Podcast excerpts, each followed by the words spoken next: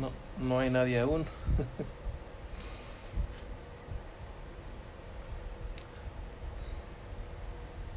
Dios bendiga a todo el que se vaya uniendo. Dios bendiga a, a los que están ahora conectándose. Casi empezamos nuestro live, el mandato cultural, con nuestro hermano Rubén Ciso. Hola, mi hermano, Joans. Es una bendición, ¿verdad? Con todo lo que compartimos. A Dios la gloria. Yo soy Esmer Pérez Lora, administrador de Integridad Bíblica. Por todos estos años he estado aquí con ustedes y dándole la bienvenida a todos los que se unen, todos esto de tiempo. Vamos a estar invitando aquí por mensajito a nuestro hermano Rubén. Alejandro, mucho gusto. Vamos a estar invitando aquí a Rubén.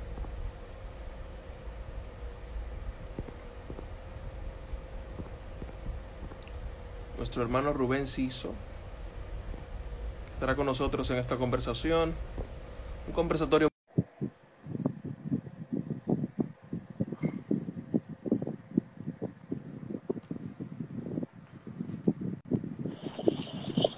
Ah, hermano, hermano. ¿Qué tal Buenas noches. Buenas noches. Buenas noches, mi hermano. ¿Qué tal? Todo bien, gracias al Señor. Estamos aquí incursionando en los likes por primera vez, ¿verdad? Eh, Totalmente. Tiempo, pero ahora usted, y me da mucho gusto verle de frente, aunque digamos que por aquí, pero qué bueno. Y dígame qué tal mi hermano Rubén, qué tal todo. Todo bien, hermano. Gracias al Señor por permitirme compartir en esta oportunidad sobre este tema. Es muy importante para nosotros como creyentes y es vital entenderlo en nuestra vida práctica. Yo creo que nos equipará para vivir un cristianismo real, para la vida real.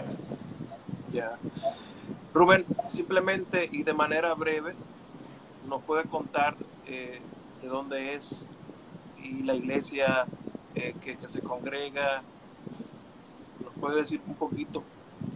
Claro que sí, mi hermano. Bueno, mi nombre, como ya lo dijiste, Rubén Ciso. Soy de Caracas, Venezuela. Sigo también en la Iglesia Bautista Reformada Trono de Gracia. Soy diseñador gráfico e ilustrador. También me dedico a eso, en esa parte.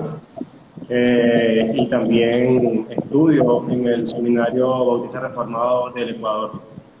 Excelente, excelente.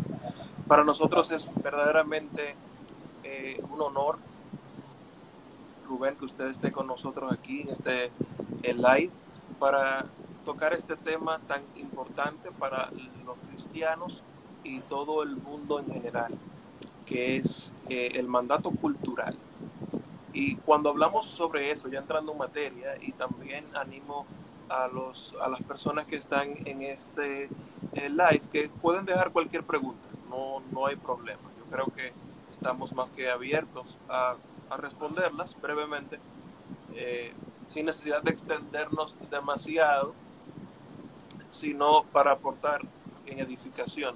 Y digamos que el, el propósito de este live o en vivo es llevar luz, traer luz a todo el pueblo cristiano y digamos que a la iglesia en general, porque es un tema muy, muy importante, el mandato cultural. ¿Qué es eso? ya entrando en materia, mi hermano Rubén, cuando hablamos del mandato cultural, ¿a qué nos referimos? Eh, ¿De qué se trata?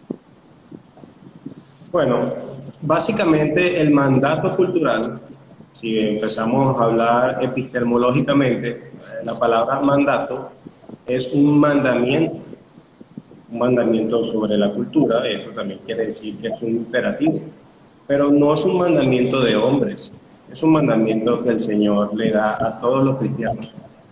De hecho, este es su proyecto principal. En la escritura vemos que eso es un mandato cultural que le hace a Adán y a Eva. Pero como buenos creyentes, debemos sustentar nuestra argumentación a través de la palabra del Señor. Así que me voy a permitir utilizar varios textos para probar esto.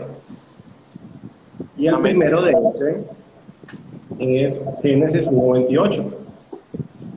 Dice la palabra del Señor. Y los bendijo Dios y les dijo, fructificad y multiplicados, llenad la tierra y sojuzgadla, y señoread en los peces del mar, las aves de los cielos, y en todas las bestias que se mueven sobre la tierra. Y como sé que los eh, cristianos son ávidos lectores de su escritura, muchas veces hemos pasado por este texto.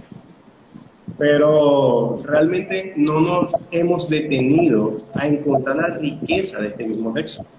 Así que vamos a leerlo otra vez haciendo unas pequeñas inserciones. Y los bendijo Dios a quienes, a Adán y a Eva, y les dijo, he aquí el mandamiento, he aquí el imperativo. Y les dijo, no les pidió por favor, no dijo si pueden hacerlo, él les dio un mandamiento. Y dijo, fructificad y multiplicados. Esto quiere decir una descendencia. Pero ¿para qué esta descendencia? ¿Para qué? Para llenar la tierra y sojuzgarla. Esto quiere decir cuidarla y protegerla. Toda la creación, toda su buena creación. ¿En calidad de qué? Y esto es importante, es un título que nos da el Señor a nosotros. Señorial. En calidad de señores. Pero no de señores dictadores, sino de señores siervos. Señores esclavos de Dios, porque ese es su proyecto y este es su plan. El propósito de que nosotros fuimos creados, mi hermano, fue enseñorearnos de la tierra, porque este fue la voluntad de Dios. Esto no es algo que nació de la humanidad y del hombre, es el proyecto de Dios. Lo vemos una vez más en Génesis 2.15. El Señor Dios tomó al hombre en un lugar que lo creó y lo puso una vez más vemos el propósito, lo puso intencionalmente en el huerto del Edén para que lo cultivara y lo cuidara. Esta palabra cultivará en griego quiere decir abad. En el contexto apunta hacia esto, un siervo o un esclavo que adora a Dios a través de la expansión del reino de su Señor. ¿Por qué? Estamos, ah, estamos hablando antes de la caída. Aquí el hombre y la mujer, en el sentido, en este caso Adán, él entendía perfectamente su propósito creacional. Él no tenía problemas de hacer todas las cosas para la gloria de Dios. Él se contentaba y ese cuidar en, el Edén, estaba contento de rol que le había puesto Dios. No solamente cuidarlo en el sentido literal, sino hacerlo crecer. Amén. Hacerlo multiplicar. Y esto es una pregunta que surge.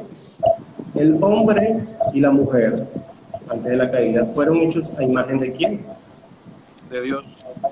De Dios, exactamente. Y básicamente lo que Dios quería hacer era algo como esto. Extender su gloria, su imagen, a través del hombre y la mujer en toda la creación. Hombres y mujeres que lo obedecieran perfectamente y mostraran su gloria. Así que el mandato cultural está unido intrínsecamente a la gloria de Dios. Amén. O sea, viene intrínsecamente ligado al mandato del Señor en el huerto del Edén. El Señor creando al hombre y a la mujer, cuando dice hagamos al hombre a nuestra imagen, está hablando de, esa expansión literalmente de su gloria en la tierra, el Señor creándonos a su imagen y mandándonos entonces a cuidar del huerto en donde nos puso.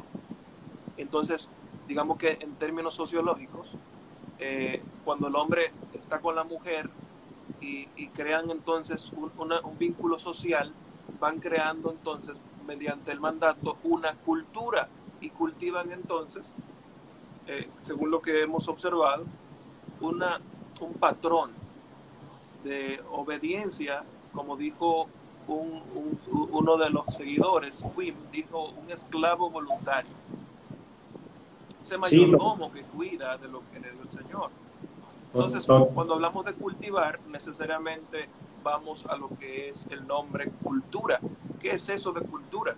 ¿Se crea automáticamente cuando se crea el primer, el primer hombre o cuando el hombre y la mujer van interactuando con esa creación y Dios hablándonos? Bueno, la cultura, la cultura según nuestro diccionario es un conjunto de costumbres, valores y creencias de una comunidad. Cuando hablamos de cultura, la cultura del reino, esa cultura baja de Dios hacia nosotros. Dios tiene una cultura determinada. En la parte sociológica, como tú lo dijiste en este momento, esas interacciones del hombre y la mujer ya vienen preestablecidas por Dios. De hecho, lo vemos en la escritura cuando Dios nos manda a nosotros a proveer, a cuidar, a tratar como vasos frágiles nuestras cosas y a ellas someterse a nosotros. Él está apelando a eso mismo que Él diseñó diseñó un estilo cultural diferente a lo que podemos ver en el mundo. Y con el mundo también quiero hacer esta aclaración, no simplemente eh, eh, la tierra, y todo esto, sino una cosmovisión diferente a la del cristiano, porque a veces todos lo llamamos mundano, el trabajo mundano. Sí, sí, si te refieres al trabajo que está en el mundo, algo que tú haces cotidianamente, sí, es correcto pero no, pero no lo hace malo.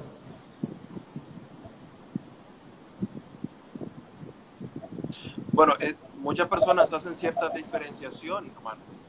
Eh, muchas personas viven supuestamente para la gloria de Dios y todo para ellos es el Señor. Sin embargo, andan delimitando absolutamente todas las cosas de su vida, que si esto sí, que si esto no, que si aquello sí, que si aquello no. Hacen toda una complejidad.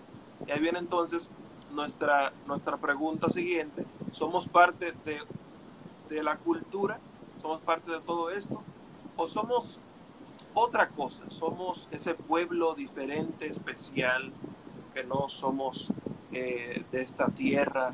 ¿Somos esos seres eh, de otro planeta que no tenemos nada que ver? ¿Qué somos nosotros? Ya como cristianos y como personas redimidas, y que personas que siguen esa imagen eh, o, persiguen ese mandato que el Señor nos dejó desde el principio. ¿Qué somos nosotros? Bueno, básicamente respondiendo, todos tenemos que siempre apelar al Génesis desde el comienzo. Siempre tenemos que apelar al Génesis cuando tengamos duda, inclusive del propósito del hombre, porque las cosmovisiones no paran de presentarse. Y en este caso, cuando todas las personas, y eso hay que tenerlo claro, tienen una cosmovisión, y porque la tengan no quiere decir que la correcta. Cuando decimos que somos parte, de esta pregunta, que somos parte de una cultura general, no, somos parte de una cultura específica, la cultura del reino. Pero esto luce, o sea, no de manera intelectual, solamente, oh, qué bello es la cultura del reino, oh, mira qué, qué bello como un hombre, una mujer que trata a su esposa o cómo crían hijos, o cómo eh, tienen conexiones, o, filosofan a través de cosas eh, profundas. No, esto también tiene que ver con la vida práctica. De hecho, de cómo educamos a nuestros hijos, conectándolo con ese mandato cultural, conectándolo con la expansión del reino, conectándolo absolutamente con la gloria de Dios. Porque pasa eso. Tenemos un problema de que desconectamos la gloria de Dios del trabajo cotidiano. Y eso es totalmente errado. Eso es totalmente errado, porque entonces estaríamos diciendo que un área para Dios es más sagrada y otra menos sagrada. Esto se llama dualismo cristiano. Todas las esferas que Dios ha permitido crear, que Dios creó, son, son sagradas porque todo, toda la creación misma es buena, lo dice Génesis 1.30 es la buena creación de Dios. Y el panadero, junto con el pastor, junto con el, zapatero, traen gloria a Dios, expanden el reino cuando ellos lo hacen intencionalmente para su Señor. Yo hago los mejores zapatos, como decía Lutero, no poniendo cruces en los zapatos, sino haciéndolo con excelencia, con ética, y es para la gloria de Dios. Porque Él entiende que todos esos recursos, y Dios le ha puesto la creatividad para transformar todas esas cosas. Y así donde ah, en el pecado, en la caída, hay oscuridad, en la, la nueva creación trae belleza. Y esto en los matrimonios, en la economía, en la política, en las artes, en las ciencias, en todas las cosas. Donde hay fealdad por el pecado a causa de la caída, ahora nosotros en Cristo Jesús traemos belleza, armonía, paz. Viene a mi conciencia, viene a mi mente el pasaje de Romanos 14, en donde habla de los débiles y de los fuertes en el Señor. Y nos dice en Romanos 14, por ejemplo, acepte el que es débil en la fe, eso es en la Biblia, la Nueva Biblia de las Américas, pero no para juzgar sus opiniones. Uno tiene fe en que puede comer de todo, pero el que es débil solo come legumbres.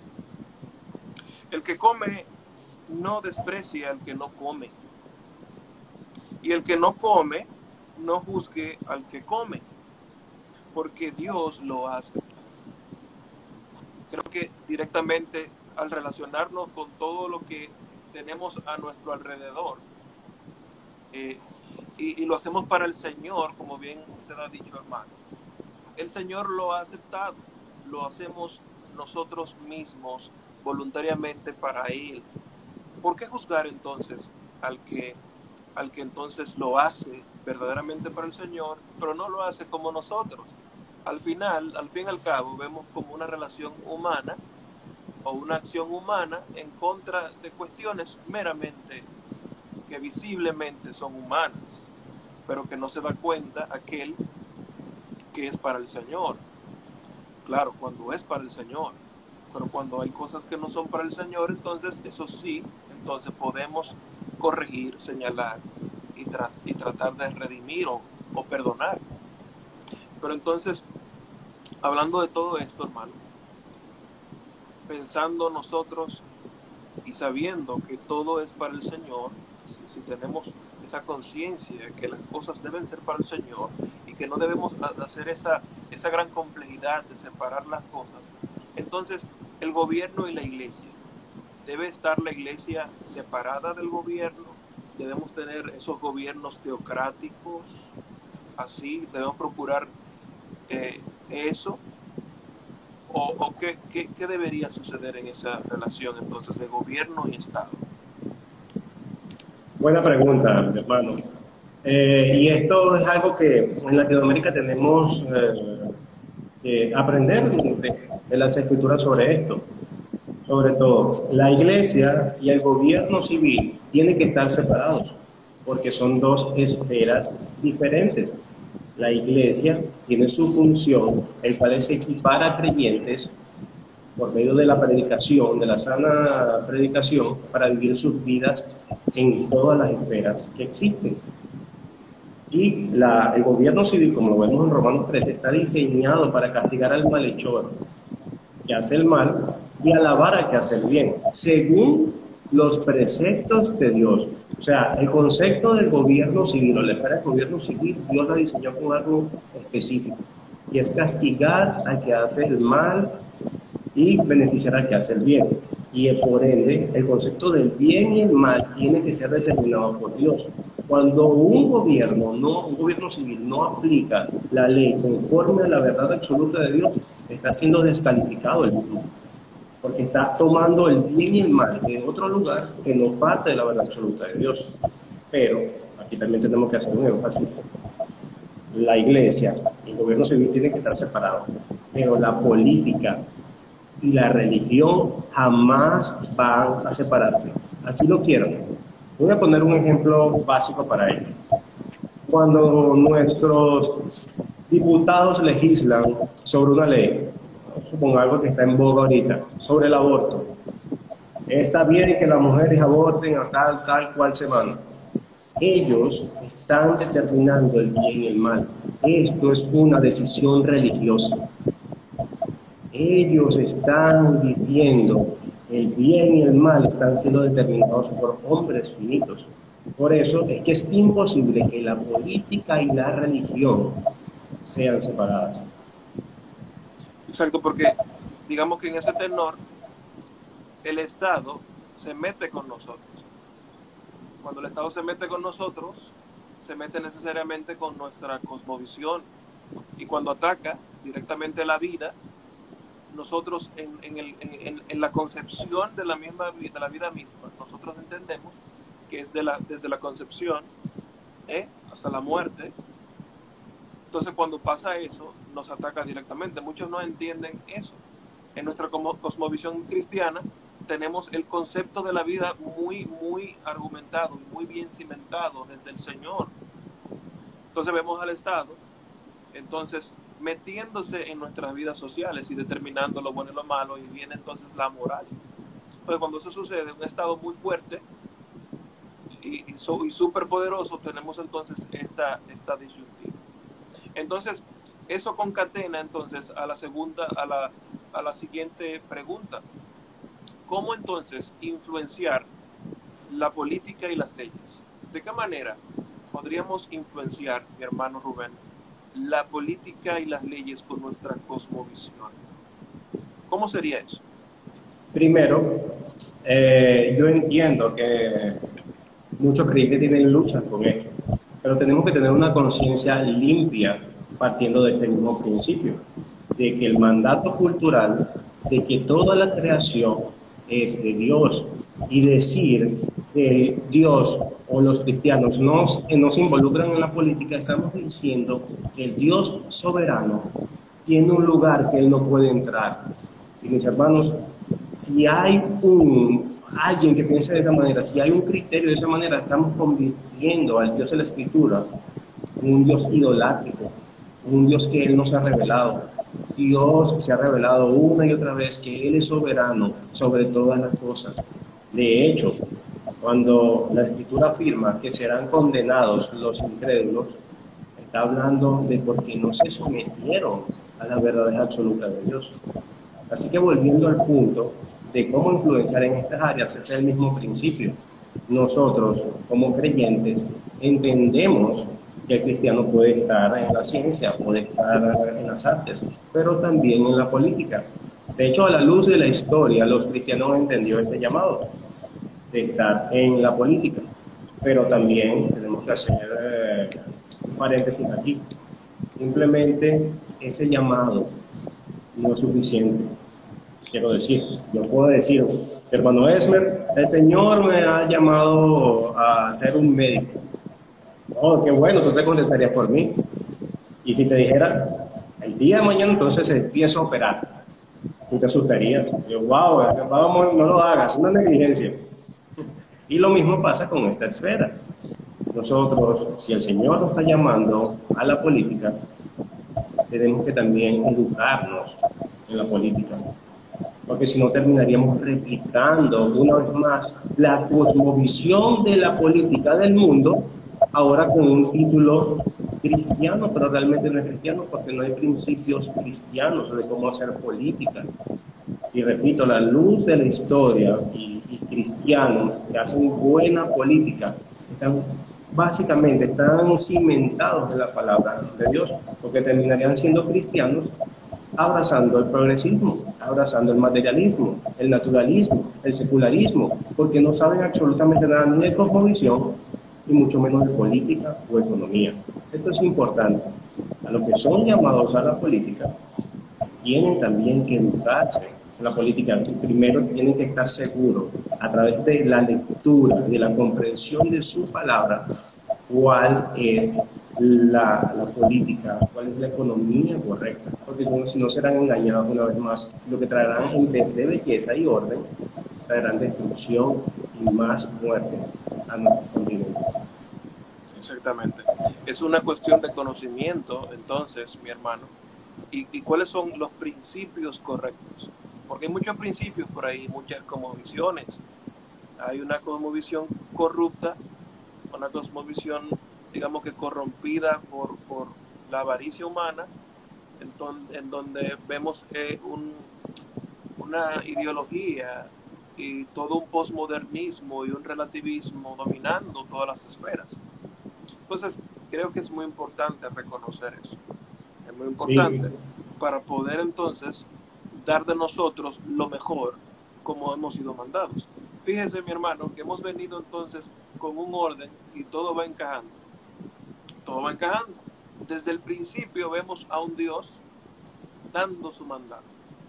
es, Dios viene siendo como cuando pensamos en las leyes, pensando en leyes, nosotros vemos a este legislador externo a nosotros, disponiendo y mandando. Este legislador externo a nosotros es Dios y Él hace los mandatos. Él, nos da los mandamientos y nosotros obedecemos. Fíjese que lo que sucede cuando nos desviamos es fatal, pero cuando seguimos en obediencia entonces es maravilloso. Tenemos entonces vidas fructíferas y sociedades avanzadas, civilizadas. Por eso es importante reconocer y saber cómo actuar con ese conocimiento. Y entonces viene la pregunta siguiente, mi hermano Rubén, ¿cómo entonces compartir el Evangelio en la cultura? ¿Cómo lo compartimos nosotros? Es importante en este caso no tener un Evangelio mutilado, porque nos hemos enfocado tanto en ser salvacionistas inclusivos, hablado de Latinoamérica, y esto quiere decir solamente preocupándonos por las almas, pero no preocupándonos de cómo vive nuestras sociedades. Eh, y eso es básicamente algo que lo entendieron eh, predicadores y misioneros como Hudson Taylor o como William Carey o como Amy Carmichael, que predicaron un evangelio integral, un evangelio en todas las esferas. Ellos entienden, ellos entienden, habían entendido que sí, ah, tenemos que preocuparnos por las almas de las personas, pero esas almas están íntegramente conectadas a un cuerpo que también tiene necesidades. Cuando nosotros nos involucramos en la política, entendiendo que una mejor economía puede traer para nuestras naciones, estamos demostrando las buenas intenciones de Dios para con esa nación. ¿Por qué? Porque ellos van a tener mejores, mejores eh, sueldos, mejor financiamiento para su vida y esto, eso también va a impactar inclusive en cuántos hijos va a tener esa, esa familia. Entonces, eso es mostrar la buena creación, las buenas intenciones de para su creación. No estamos hablando aquí de crear una república cristiana separatista, ni nada de ese tipo de cosas, sino simplemente mostrar la gloria de Dios y las buenas intenciones de nuestro Creador para todos, inclusive se van a beneficiar aún los que no crean en el Señor Jesucristo, porque no, no estamos haciendo por un proselitismo, estamos haciendo porque amamos al prójimo. Amamos a nuestros hermanos, pero también amamos al prójimo. Entonces, mi hermano, vemos ahí eh, la, la, cuestión de, de una cultura digamos que influenciada por la cosmovisión cristiana, que ayuda al mundo entonces en su progreso, en su avance, a todas las esferas. Alguien dijo por ahí, alguien dijo por ahí que el cristiano no debe involucrarse en política. Pero ¿qué tal si nosotros influenciamos la cultura de forma tal en donde tenga esos principios y produzca entonces ciudadanos responsables, ciudadanos que siguen estos patrones del rey? Y ahí viene lo siguiente, ¿Debemos nosotros entonces adaptarnos a la cultura o imponer el Evangelio? ¿Debemos adaptarnos para sobrevivir? No, realmente no debemos, no debemos adaptarnos para sobrevivir. Eso es totalmente o contrario al mandato cultural, contrario. Inclusive estaríamos negando el mismo evangelio y las mismas implicaciones.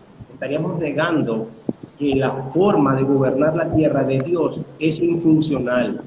Y estaríamos diciendo que entonces este plan, que nuestro propósito en la tierra es ser salvos, y ya, y la gloria de Dios, el cual es su proyecto principal, y este proyecto principal hay que rescatarlo aquí. Dios está tan comprometido con este proyecto principal de extender su reino, que mandó a su Hijo a morir para rescatar ese proyecto original estaríamos negando la cruz misma si nosotros no nos estuviéramos adaptando a este mundo, simplemente para sobrevivir. En un mundo tan corrupto, en un mundo tan pervertido, en un mundo tan decadente, imagínense que nosotros nos fuéramos por esa ola de pensamiento. las escrituras nos mandan a hacer lo opuesto. Imagínense si nosotros nos fuéramos por esa ola de, doctrina, por ese viento de doctrina que viene. Cada, por, ejemplo, vemos cada 100 años una evolución social, prácticamente. Ahora estamos en el postmodernismo y ahora mismo los conceptos pierden valor. Imagínense que el cristiano empiece a dejar de darle valor a lo que el Señor le dio. No habría iglesia. No habría iglesia, pero sabemos que el Señor está con nosotros y protege y preserva a su pueblo. Y eso es muy gratificante para nosotros. Entonces viene, viene aquí otra pregunta. ¿Es el reino de el Señor literal? Tenemos un reino de Dios literal aquí en la tierra, o sea, cuando hablamos de expansión del reino, ¿de qué se trata, ¿de qué se trata esto? Absolutamente sí, de la misma manera que Dios es real. Porque si estaríamos diciendo que su reino es real, él mismo no sería real. Voy a, voy a utilizar unos textos de, de la escritura para profundizar más en esta idea. Mateo 12, 28, y dice, pero si yo expulso demonios por los, por los demonios del, por el Espíritu de Dios, entonces el reino de Dios ha llegado a vosotros. Aquí está Cristo respondiendo esa promesa que el Mesías iba a llegar a expulsar demonios, eso confirma que el reino de Dios está entre vosotros. Lucas 12:32, no temáis, manada pequeña, porque vuestro Padre le ha placido daros el reino. Y una vez más, parte de Mateo 9:10, lo que le llamamos la, la oración del Padre Nuestro. es sumamente importante y muy motivador. Vosotros puedes orar de esta manera. Los discípulos le están preguntando al Señor Jesucristo, enséñanos a orar, enséñanos. Y él dice, Padre nuestro que estás en los cielos. Dios, venga a nosotros en los cielos. Santificado sea tu nombre. Verso 10, importante. Venga tu reino. Hágase tu voluntad, así en la tierra como en el cielo. El deseo del Señor Jesucristo, el deseo de Dios mismo, es que se haga la voluntad de Él aquí en la tierra, como ya está pasando en el cielo. Esto es algo maravilloso que nosotros nos tenemos que dar alentar para seguir. Nosotros con nuestra vida tenemos que dar gloria a Dios y extender en cada una de esas esferas, motivados por esta, esta verdad, decir, wow, Dios nos permitió a nosotros ser parte de este proyecto, el cual trae gloria a su nombre. Él no tenía que hacerlo, mi hermano, pero nos permitió hacerlo por medio de Cristo. Excelente, mi hermano. Y esa pregunta sobre el reino literal del Señor eh, podría quizás extrapolarse o extenderse a términos escatológicos, pero ya tendríamos, tendríamos la oportunidad en otra ocasión de hablar de escatología, del milenialismo, el premilenialismo, el dispensacionalismo, que es muy interesante y muy importante puntualizar sobre esos puntos. Y qué bueno, qué bueno entender quisiera hacer un pequeño paréntesis. Y cuando nosotros estudiamos, inclusive la escatología, entendemos que el mandato cultural es, lo vemos por todos lados y es el propósito de esto. Y, todo, y todas estas doctrinas se unen como debería ser. No hay, no hay una distorsión en eso. Hay, hay, como un encaje perfecto en donde todo tiene sentido y cobra sentido y, y te das cuenta, wow, mira, hay, hay toda una relación desde el principio y esto me está diciendo, mira cómo se hacen las cosas, mira cómo va a pasar, y etcétera. Pero ya la escatología la dejamos para después, que es un tema muy extenso. Hay algunas preguntas que nos han dejado, algunos comentarios, pero pasando ya a la, última pregunta o a la última oración, eh, digamos que, eh, ¿cómo ser sal y luz en un mundo que cambia, hermano? ¿Cómo ser eh, esa sal y luz que nos manda la escritura a ser en este mundo tan cambiante. Ya venimos concatenando y relacionándonos, relacionando las ideas de que no debemos adaptarnos al mundo. Entonces, en este mundo que cambia tanto, ¿cómo ser sal y luz? ¿Cómo permanecer firmes? Bueno, eh, voy a concluir con esta última pregunta con un buen final. Y es, la respuesta a esta pregunta es la gran comisión. Pero me gustaría leerlo. Mateo 28, 18 al 20. Y acercándose Jesús les habló, hablándole a los discípulos, diciendo, Toda autoridad me ha sido dada en el cielo y en la tierra. Aquí entendemos cuál es la autoridad que tiene Cristo. Toda. ¿En dónde? En el cielo y en la tierra. Y pues, y hacer discípulos de todas las naciones. Pero este texto de y hacer discípulos realmente eh, esta idea, o, cercano a la traducción, es enseñar a todas las naciones, porque el concepto de naciones está en la mente de Dios siempre. De hecho, lo vemos en Primera de Pedro. En Primera de Pedro, cuando Dios dice Nación Santa, pueblo escogido, sacerdocio, sacerdocio, él, su concepto es nación, porque él tenía el concepto de nación desde la creación misma.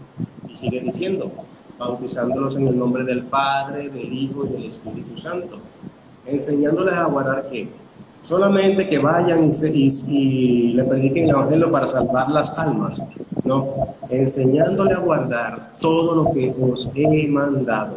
Y esto quiere decir, hermano, todas las esferas. La escritura no, no solamente habla de la salvación en sí misma, sino de cómo esas implicaciones de creer en Cristo lucen a través de toda la Biblia y yo estoy con vosotros todos los días hasta el fin del mundo. Tengo la autoridad, dice Cristo, y no vamos solos. Este discipulado de las naciones, yo voy a estar con ustedes.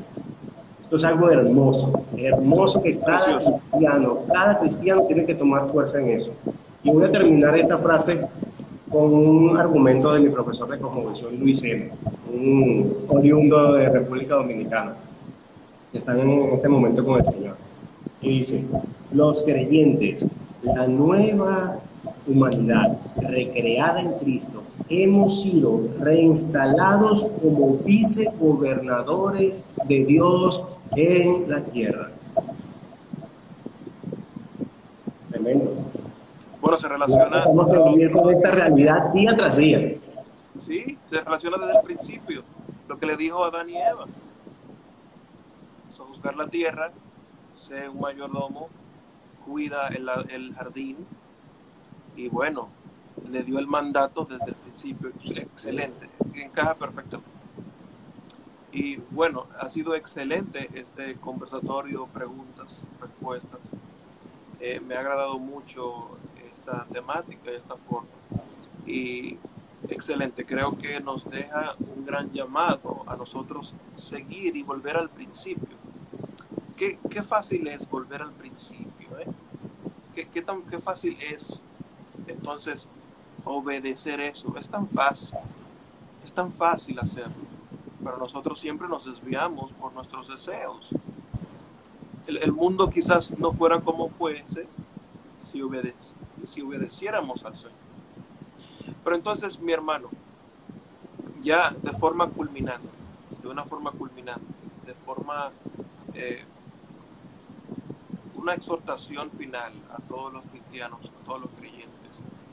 Esto es para los creyentes específicamente, pero también yo espero que sirva también de, llamado a, los que no creen, a arrepentimiento y al valor de lo que el Señor dijo en el principio. Nadie escapa del Señor. ¿Qué exhortación final le puede hacer usted mi hermano Rubén, a todos aquellos que nos sintonizan y nos sintonizarán luego de que este video se guarde en esta plataforma. Bueno, mi hermano, básicamente volver a la cosmovisión cristiana. Muchos cristianos, y no es que nosotros nacimos de esta manera, nosotros también fuimos exhortados también con, wow, esas preguntas legítimas, ¿hacia dónde va el mundo? El mundo va a una catástrofe, Realmente Cristo tiene algo que decir. Y hace años cuando descubrí la cosmovisión bíblica, digo, wow, sí, este es el plan de Dios para las naciones. Me arrepentí de, de haber sido más bien un obstáculo. Yo creo eso mismo a mis hermanos que puedan haber escuchado esta, que están escuchando lo que van a escuchar. Tenemos que arrepentirnos de no haber entendido la cosmovisión de Dios pero tampoco flagelarnos en eso. Si el Señor te ha permitido empezar a, estudiar, a ver, a observar lo que es la cosmovisión bíblica y el entendimiento del reino de Dios, adelante. Hay pasión, debe haber pasión en el cristianismo, porque un cristianismo sin pasión no es cristianismo. Nosotros tenemos que estar motivados a la gloria de Dios. Recuerda lo que decía en, Génesis 2.15, ese abad, ese hombre o esa mujer se deleitan, se deleitan en la expansión de su reino. Así que mis hermanos, tomen ánimo, tomen ánimo. Arrepiéntase de haber eh, vivido de esta manera, pero ahora hay un mundo que está esperando ser recreado con los méritos de Cristo.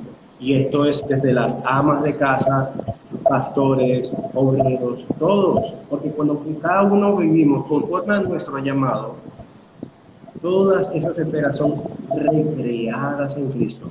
Y porque uno sea pastor o los otros ama de casa, no hay mayor gloria en eso. Si los dos lo hacen para la gloria de Dios, el reino de Dios se extiende. Y eso es claro, claro para nosotros. Y tiene que motivarnos eso, la gloria de Dios, como lo motivó Adán en Génesis 15. Amén. Entonces, eso es excelente y yo espero que muchas personas eh, sigan estos consejos. Y le doy las gracias mi hermano, por estar con nosotros. Y ya para finalizar, digamos que eh, un poco más eh, con las personas aquí que nos comentan, nos dice Rafax 720, dice, hermano, ¿cómo hace la iglesia que está siendo perseguida? ¿Cómo hace la iglesia? Bueno, me imagino que en, medio del contexto de persecución, me imagino que hace la pregunta y, y toda esa realidad desde de cultura, de, cómo, cómo, permanecer, cómo, cómo estar, eh, digamos que permanecer vivos o algo así. Porque sabe que mucha gente cristiana es perseguida y asesinada. Sí, eh, básicamente hay muchas maneras de, inclusive como la historia como los cristianos han lidiado con eso. Hemos visto cristianos eh, en el tiempo de las catacumbas, de cómo se escondían de esta del gobierno opresor, en este caso de Roma. Pero ellos estaban siendo discipulados en ese momento, en esas catacumbas. De hecho, y esto es importante, bueno, más que lo preguntar, el cristiano discipuló tanto a Roma, y en 300 años Roma se convirtió en cristiano. Y no estoy diciendo que todos en Roma eran cristianos, pero el cristiano influenció tanto, tanto su cultura, que Roma terminó aceptando el cristianismo. De hecho, el cristianismo eh, después de Cristo era aproximadamente 0,000.1% y los 300 años después se convirtió en un 10% de la población. 10% de la población. Y en ese momento también influenció las leyes, y lo vemos un ejemplo claro. Antes del cristianismo era normal exponer a los hijos. Esta ley de exponer era algo como es. Eh, si tenían hijos, y el hombre le decía, si es mujer, esto pasaba comúnmente con, con las mujeres, si es niña, expónla. Esto quiere decir que la dejaban en una plaza después de dar a luz para que muriera. ¿Qué hicieron los cristianos? Empezaron a adoptar esas niñas. De hecho, circulaban historias sobre los cristianos de que tenemos que eh, permitir que las personas vean a los cristianos como alguien malvado pero ¿cómo vamos a hacer eso? Si los cristianos tratan al pueblo de Roma mejor que nosotros.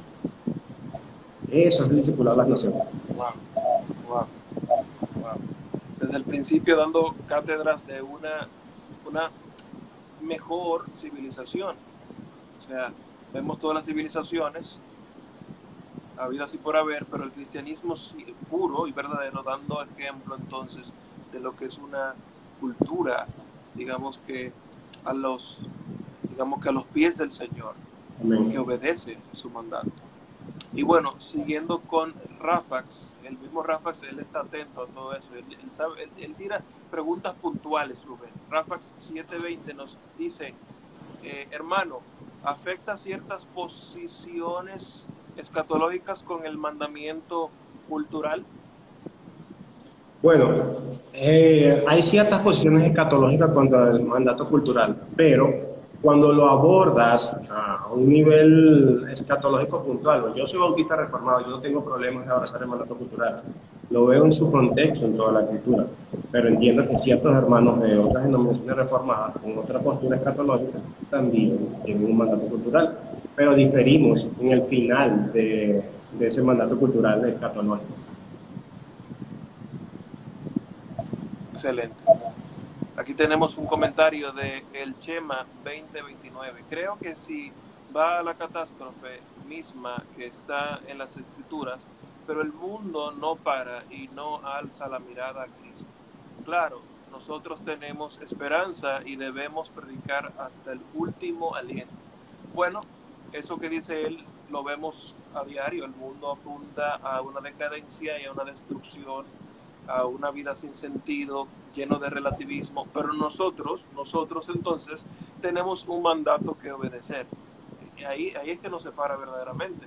Nosotros, como vemos en Mateo, tenemos un mandato y tenemos entonces una promesa de que Él estará con nosotros. Entonces, ¿qué, mar ¿cuán maravilloso es eso entonces? Tenemos la confianza de que Él estará con nosotros y a pesar de que el mundo vaya en decadencia, nosotros vamos en pie de guerra. ¿Sí o no? ¿Concuerda conmigo, sí o no, mi hermano? Bueno, casi. o sea, a la luz de la historia, eh, esta no es la primera vez que el mundo está en decadencia y también siendo realmente bíblicos, no sabemos si, este, si Cristo viene pronto, queremos que venga, eh, es también un anhelo de cada cristiano, queremos que venga, pero primero que nada es que aunque las consecuencias sean esas, el mundo se va a, una catástrofe, eh, sigue estando el estándar del mandamiento, porque el mandamiento no es condicional, sigue estando la predicación del Evangelio integral, la predicación del Evangelio del Reino, la predicación del Evangelio holístico, en todas las esferas, pero, pero no hay un mundo sin esperanza, en ese sentido. Mm, a veces nos enfocamos tanto, por eso es importante la cosmovisión, porque estamos siendo bombardeados de otra cosmovisión, inclusive una cosmovisión cristiana escatológica diferente, de que el mundo eh, se va a acabar en juego y, utilizando el literalismo eh, en eso, que, ese texto habla de, de, realmente la recreación en Cristo y que nos influencian a pensar de esa manera. Inclusive entonces vemos a los incrédulos con más esperanza que nosotros.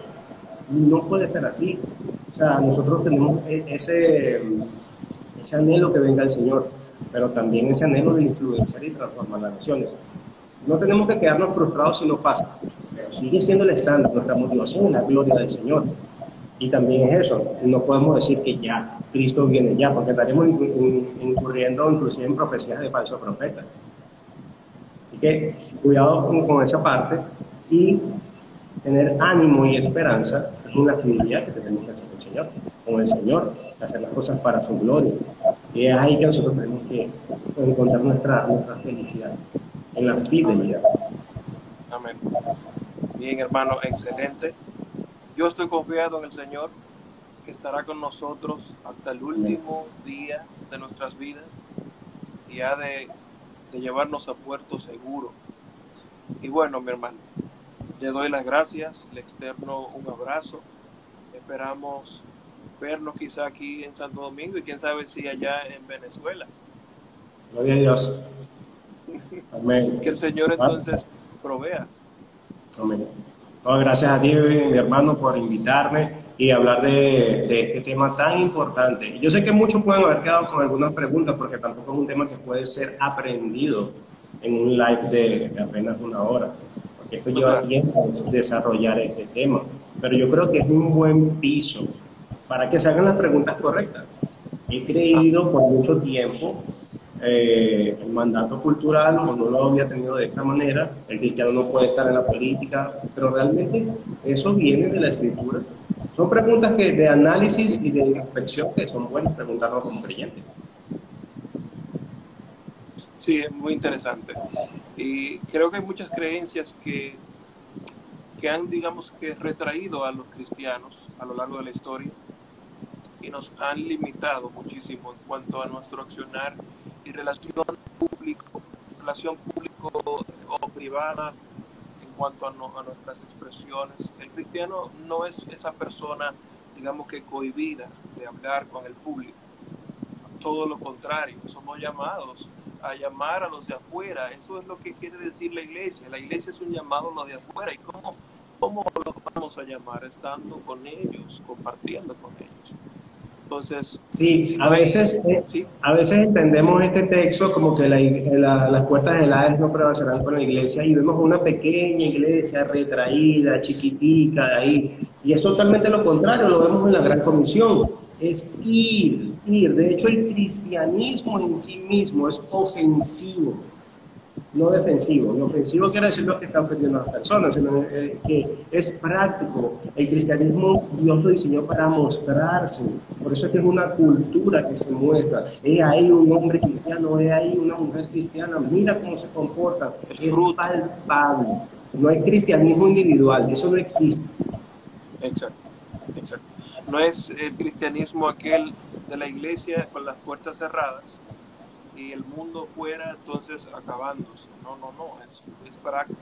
Nosotros somos cristianos, tanto en casa como en el trabajo, en todas las partes que vayamos, al restaurante donde vamos, al supermercado donde compramos, somos cristianos, debemos seguir siendo cristianos, no hay una diferencia tal. Entonces, eso hay que tenerlo claro. Dice Marta que no pudo entrar. Ya, inclusive, hermano, disculpa, este, para argumentar un poco más de la iglesia perseguida. La iglesia en su momento que es perseguida en algún país, ella está siendo perseguida, pero no deja de discipular. Para en algún momento otra vez salir a la luz una vez más. Es un periodo de, de discipularse hombre y mujer, porque realmente la cuestión pasa así. Todas las instituciones, todas las esferas son parte de alguna familia.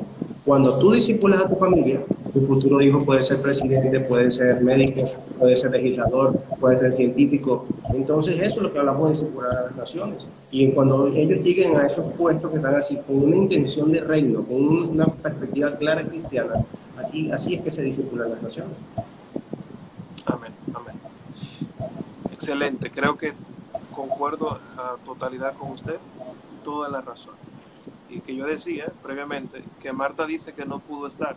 Pero bueno, Marta, Marta Abarca, este video se quedará aquí posteado en la, en la cuenta, así que en cualquier momento puedes volverlo a ver y puedes dejar preguntas en los comentarios, no hay ningún problema. Yo luego se lo paso al hermano Rubén y él y yo comentamos y respondemos también. Y bueno, si no hay más preguntas de ustedes, eh, creo que hasta aquí esta interesante conversación. Y eh, les, insto a que, les animo a que dejen sus comentarios, eh, estaremos atentos. Y más adelante, si el Señor lo permite y nuestro hermano Rubén también se anima y tiene tiempo, hablaríamos ¿eh? de escatología, que es muy importante. ¿Verdad que sí, Rubén? ¿Qué dice? Sí, hermano, sí, vamos a, a trazar nuestras agendas para que sea, sea esa reunión, que pueda dar. Amén. Bueno, excelente. Dios les guarde. Muchísimo gusto. Le agradezco muchísimo, mi hermano Rubén, esta oportunidad. Gracias, mil gracias. Dios le guarde. Saludos allá a la iglesia en Venezuela. Saludos a los hermanos, al pastor Plinio, a los demás. Mucho gusto. Dios les guarde. Igual, hermano, igual. Una vez más, gracias por esta invitación y espero que sea una semilla que estemos plantando para nuestros hermanos. Amén, mi hermano. Dios le guarde. Se le aprecia mucho.